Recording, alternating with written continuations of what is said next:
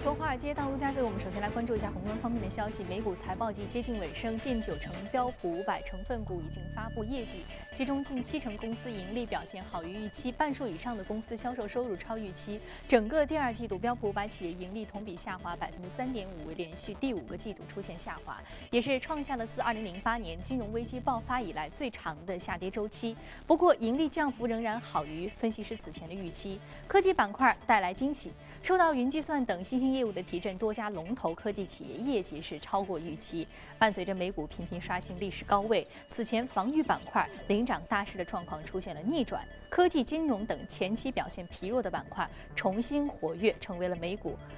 跌创新高的领头羊。我们再来关注一下欧洲。欧盟周二同意免除西班牙和葡萄牙的预算罚款，并为这两国设置新的控制超额赤字的最后期限。那么，根据欧盟的规定，成员国赤字不得超过国内生产总值 GDP 的百分之三。那去年西班牙达到了百分之五点一，而葡萄牙是达到了百分之四点四。西班牙将会获得两年宽限期，将赤字控制到百分之三以下；葡萄牙获得一年宽限期，将赤字降到百分之二点五。再来看一下印度，印度央行在九号的货币政策会议之后宣。布维持主要利率水平不变，均是符合市场预期。央行还预计，在截止二零一七年三月的当前的财年，印度经济的预期增长速度仍然将会达到百分之七点六。印度央行同时也警告了该国通胀率存在超出预期的风险。官方数据显示，印度六月消费者通胀率升至百分之五点七七，逼近央行所设定的百分之六的通胀目标上限，并超出该央行设定在百二零一七年三月前。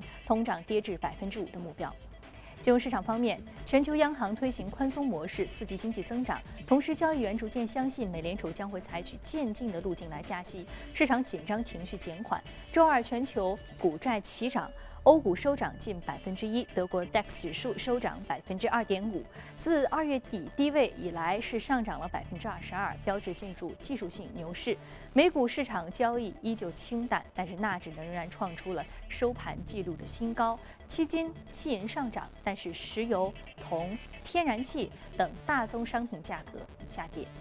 原油市场方面，美国能源信息署周二发布的短期能源展望报告，将四季度美国油气平均的零售价预期从此前的每加仑二点零七美元下调至一点九五美元，相当于是人民币每升三点四三元，并预计整个冬季的油价都将维持在每加仑两美元以下。那最近几周，美国油气价格持续下跌，原因是人们担心炼油厂的大量生产已经导致汽油库存过剩。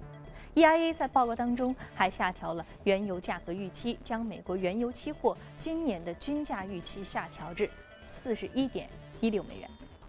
好，刚刚我们浏览完宏观方面的消息，接下来关注一下美股三大指数隔夜的变化情况。那么具体来看呢，美股三大指数的变化是。全线上涨的道琼斯工业平均指数微涨百分之零点零二，纳斯达克综合指数上涨百分之零点二四，标普五百指数也是收盘上涨百分之零点零四啊。接下来我们再来关注到的是第一财经驻纽约记者葛维尔在收盘之后给我们发回的报道。早上，主持人，近期美股呢持续窄幅震荡，反映市场波动性的 VIX 恐慌指数是徘徊在一年以来的低位。个股方面，轻奢品牌 Coach 公布财报显示呢，每股盈利四十五美分，较预期好出四美分。虽然北美地区的同店销量出现了百分之二的上涨，但营收不及预期，股价下跌超过百分之二。另外，Landing Club 公布的财报显示，每股亏损九美分，比预期多出两美分，营收略好预期，但公司同时宣布了 CFO 离职的消息。股价在开盘之后呢，呈现一个重挫，随后逐渐收窄跌幅。中概股方面，微博的股价隔夜大涨百分之十三，突破四十二美元，创下股价的历史高位。微博公布的财报显示，上季度的净营收达到一点五亿美元，较上年同期增长百分之三十六。过去一年的微博的股价上涨幅度已经超过百分之两百。主持人。非常感谢格尔给我们带来最新的情况的报道啊！这里是正在直播的从华尔街到陆家嘴，我们今天仍然将继续来聊一聊最新公布的美国非农就业数据的向好局面，对于美联储未来加息步伐开启的一个正相关的影响。好，马上进入到今天的节目。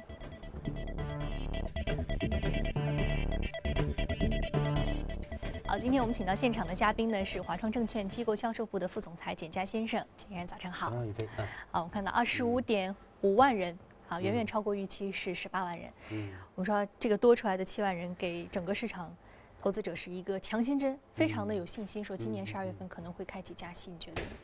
哎，对，确实啊，我们说这个整个的一个美国就业市场的一个持续的一个呃。改善啊，其实也是使得市场对于美联储加息的预期有一个进一步的提升啊。其实我们看到上周五，也就是呃八月五号晚上，那么美国劳工部也是公布了最新的七月的一个非农就业数据啊，确实就像主持人说的啊，整个一个就业数据人数是啊远超预期啊，增长了二十五点五万人啊。那么其实除了这个新增的非非农就业数据以外，我们看到整个的一个劳动参与率。啊，包括是每周的整个工资的一个环比的一个增长啊，都是超出市场分析师预期的啊，因此我们说这也助推了整个的一个我们看到美元指数的一个上涨啊，而且我们看到其实这也是我们说这个非农就业数据啊，连续第二个月出现了一个超预期的一个增长啊，我们记得之前是因为一些。这个临时性的因素啊，这个非农就业数数据有过一次低于预期啊，但是随后我们看到连续两个月啊，整个非农就业数据都是超预期的啊，那么这也助推了整个的一个加息的啊，包括加息的一个预期啊。但是我们看，我们上周其实节目中我们也重点提到啊，其实我们认为美联储在九月份加息的概率还是不大的啊，那么。十一月份，因为它非常接近于美国大选啊，就差了六天的时间，而且没有这个新闻发布会的这样的一个安排，所以说我们说十一月份，除非说数据特别强啊，所以说十一月份加息也不是是十一月份加息对于美联储这个行政事务安排是不太可能的，因为整个美国的一个聚焦的重心还是在美国大选，美国大选，甚至说啊，我们说美国大选对于美国今年的这个政治和经济走向是关键性的一个因素。所以美联储加不加息，可能还是要在这个关键因素之后再来决定。对，还是要可，我们估计还是要拖到十二月份啊。就是如果后面数据对数据持续改善的话，那么十二月份可能会是美联储再次提出加息的这样的一个时间点啊。所以后面比较重要的，我们说就是要观察，呃，这个九月初，也就是公布的九月初公布的这个八月份的非农就业数据啊，可能会有一个非常强的一个参考。嗯，好，我们刚刚说到这个八月份的非农就业数据，是我们看能不能在今年开启加息非常重要的。其实八月份、九月份、十月份、十一月份、十二月份都很重要，都很重要。就接下来下半年这几个月的经济数据，如果一直向好、相对比较强劲的话，十二月份开启加息的可能性就比较大。所以我们说美联储非常有意思，去年说了一年加息，十二月份加息，今年大家猜猜猜什么时候会加息呢？啊，有很多黑天鹅事件说是起飞了，但是好像美国本身经济基本面比较好，会不会十二月份再加一次息？一年一次，每次年底给大家一个这样的一个。新的这个事情啊，给给说是这个美元一个大红包，有没有可能啊？今年我们也在看。所以我们说美联储啊，其实更多的是口头加息。对，所以我知道，就是说之前你的一个观点啊，我也是特别想再证实一下，就是说，呃，为什么会选择这种渐进式的加息？其实因为全球宽松的一个整个的一个大格局，它不好太过于快的去把这个流动性收回来。啊，对，其实我们看到啊，其实去年年底的时候，在美联储第一次加息的时候啊，当时市场包括美联储自身的一个判断，都是今年要加四次息啊。但实际当时其实我们给到一个判断，就是我们认为顶多今年就是一到两次啊，因为。其实美国目前的经济啊，虽然说它的一个就业基本上已经达到了一个充分就业的水平啊，但是其实整体的经济并不是说一个非常强劲的一个复苏啊。所以说，美联储我们看到啊，其实它在加息的时候也是相对会比较犹豫的，而且我们看到通胀其实也没有什么特别大的压力啊。那么所以说，美联储我们说更多的啊。就是采取这种口头式的一个加息的一个动作，让市场一直有这样的一个加息的一个预期啊，那么从而使得资金不断的流向美国啊，以助推它国内的一个经济的增长。嗯啊，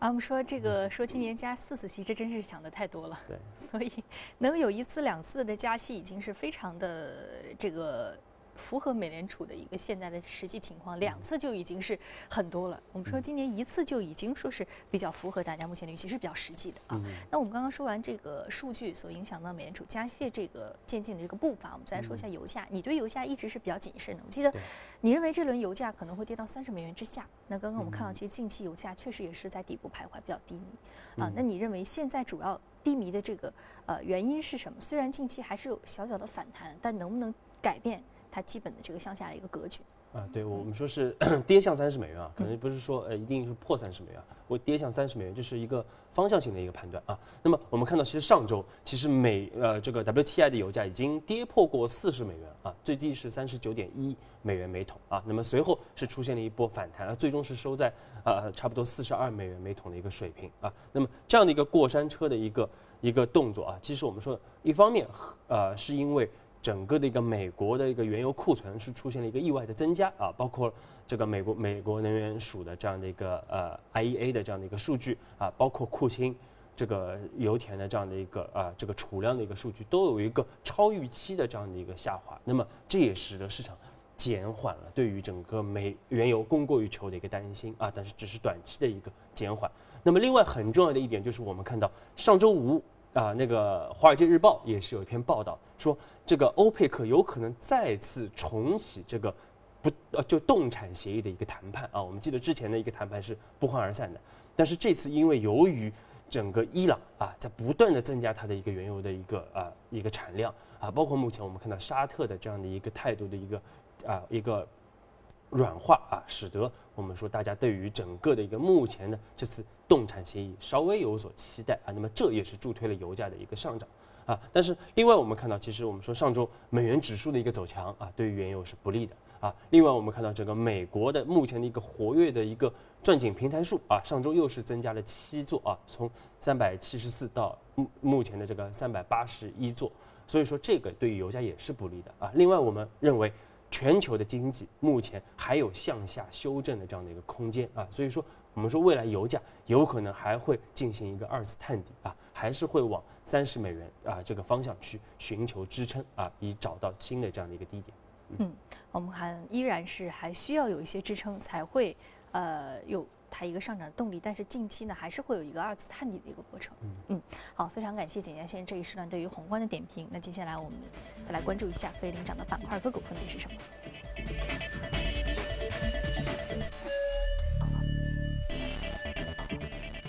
板块方面，企业集团、医疗、金融科技、消费品板块是领涨。再来看到的是个股方面，个股方面呢，来自于药品运输、药品制造商、半导体、医疗设备和生物科技板块的个股是领涨。好，我们今天要说的是 Monster 在线招聘上涨幅度百分之二十六点三五，目前的价格是三点五美元每股。Monster 这个名字和饮料是一样的。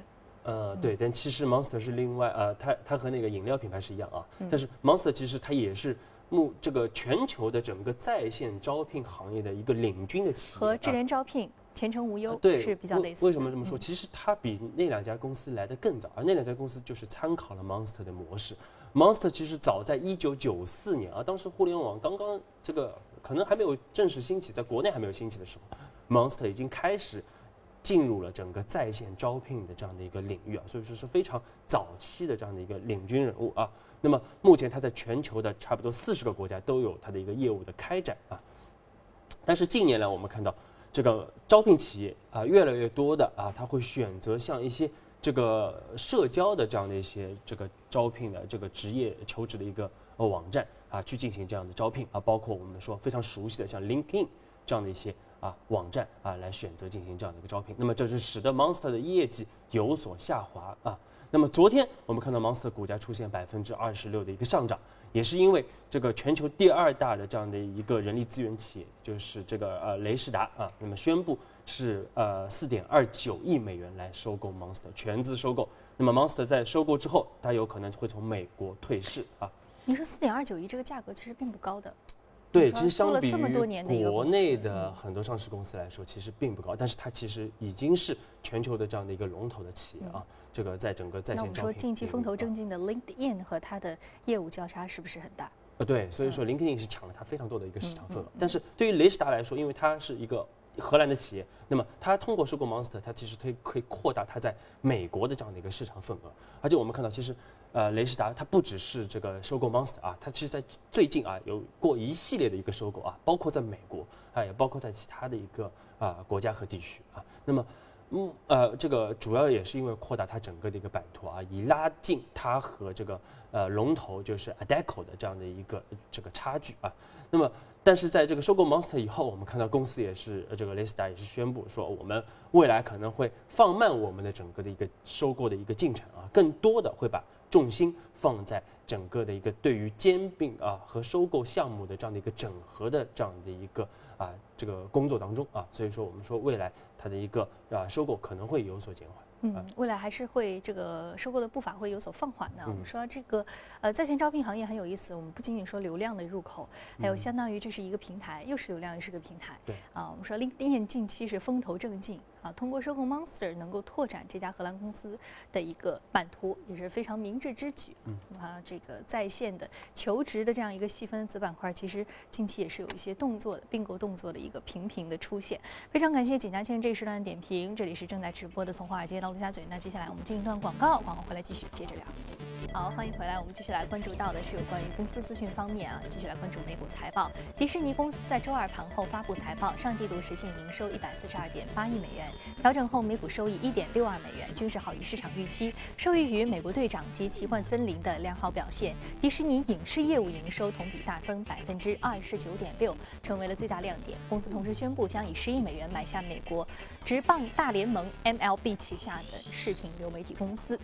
继信用卡功能和涨价传闻之后，美国流媒体服务公司 Netflix 又为自己找到了一个订阅用户增长疲软的理由。那本月呢，里约热内卢的夏季奥运会，Netflix 首席财务官大大卫威尔斯最近对于媒体表示，从同比增长趋势来看，奥运会极大的影响了点击总量和新增的订阅用户数。这不是近两年 Netflix 第一次为订阅用户数不尽人意来找理由了，而一些观察人士则认为啊，Netflix 订阅用户增长疲软的一个非常主要的原因是其市场趋于饱和，特别是在美国本土尤为如此。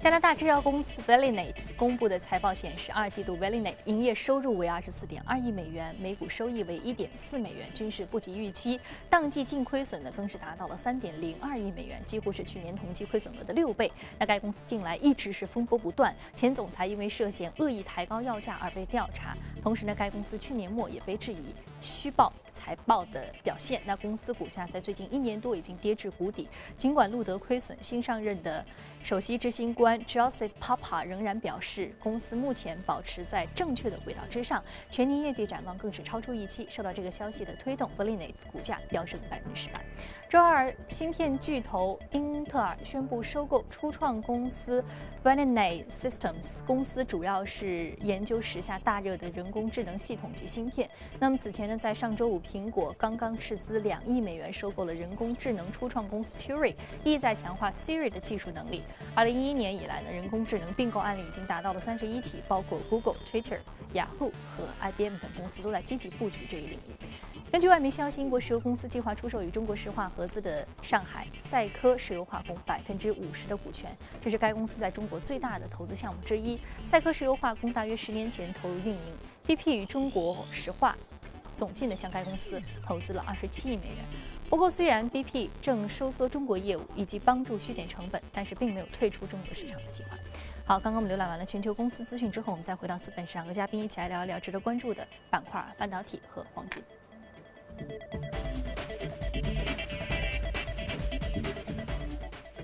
艾克尔科技半导体上涨百分之一点二一啊，巴里克黄金贵金属板块上涨百分之零点一九啊，半导体、黄金都是你非常偏爱的板块。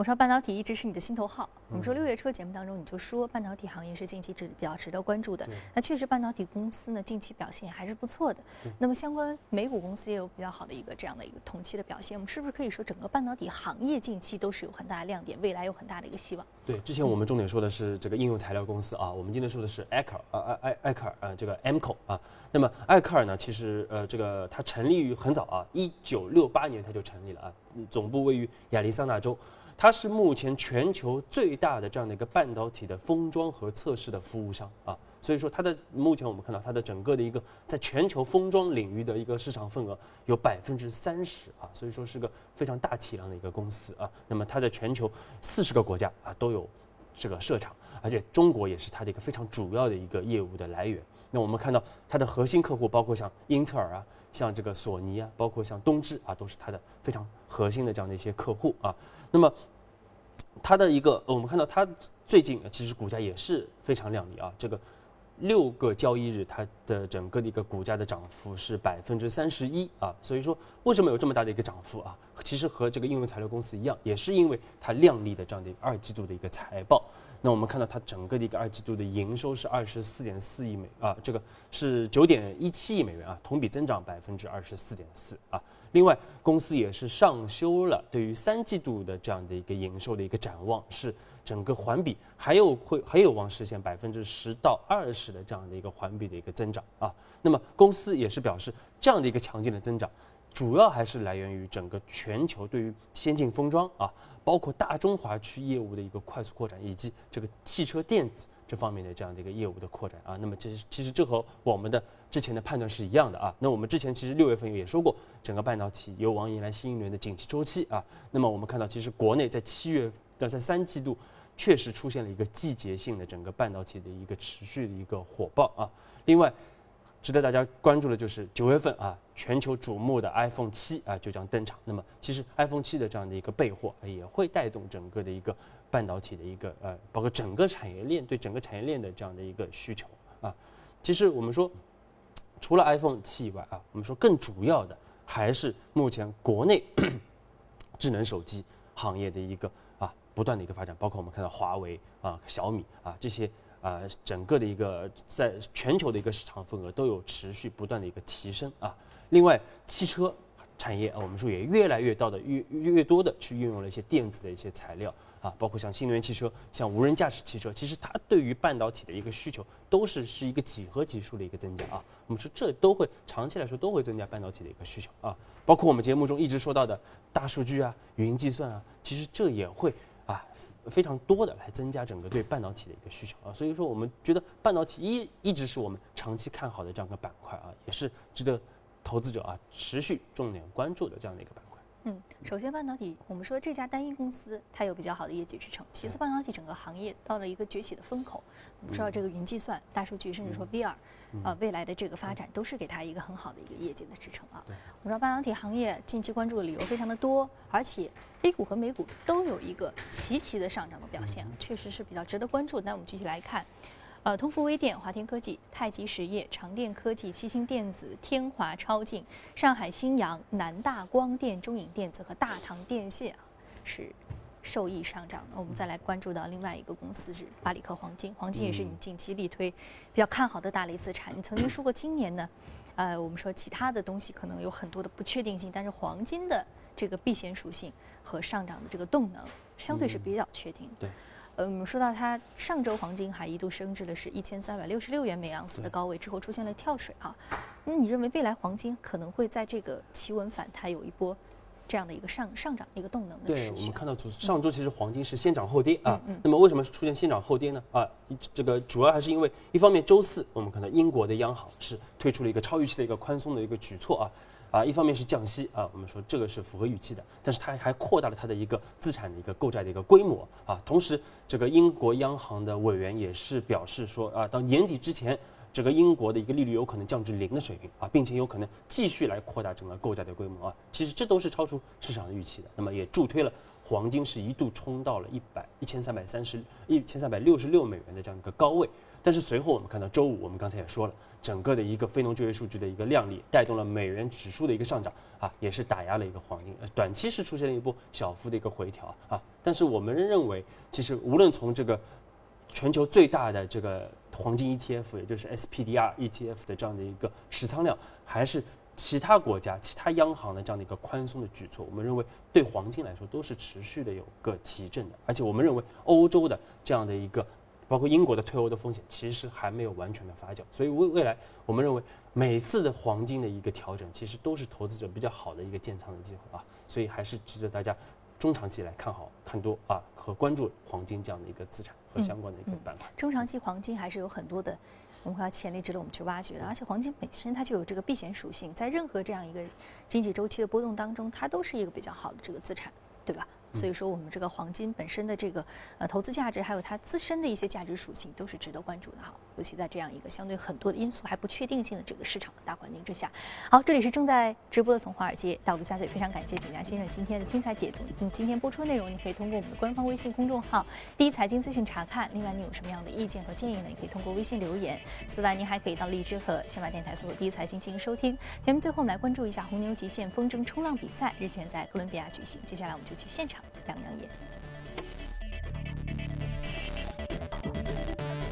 欢迎来到位于加勒比海岸的贝拉角。参加本届红牛极限风筝冲浪比赛的选手们正在做出发前的最后准备。所谓风筝冲浪，就是一种将冲气风筝和冲浪板结合在一起的水上运动。选手们需要通过横杆控制风筝的上升、下降及转向，并结合脚下踩着的各式滑板，在海面上高速滑行或做出人和滑板飞离水面的各种花式动作。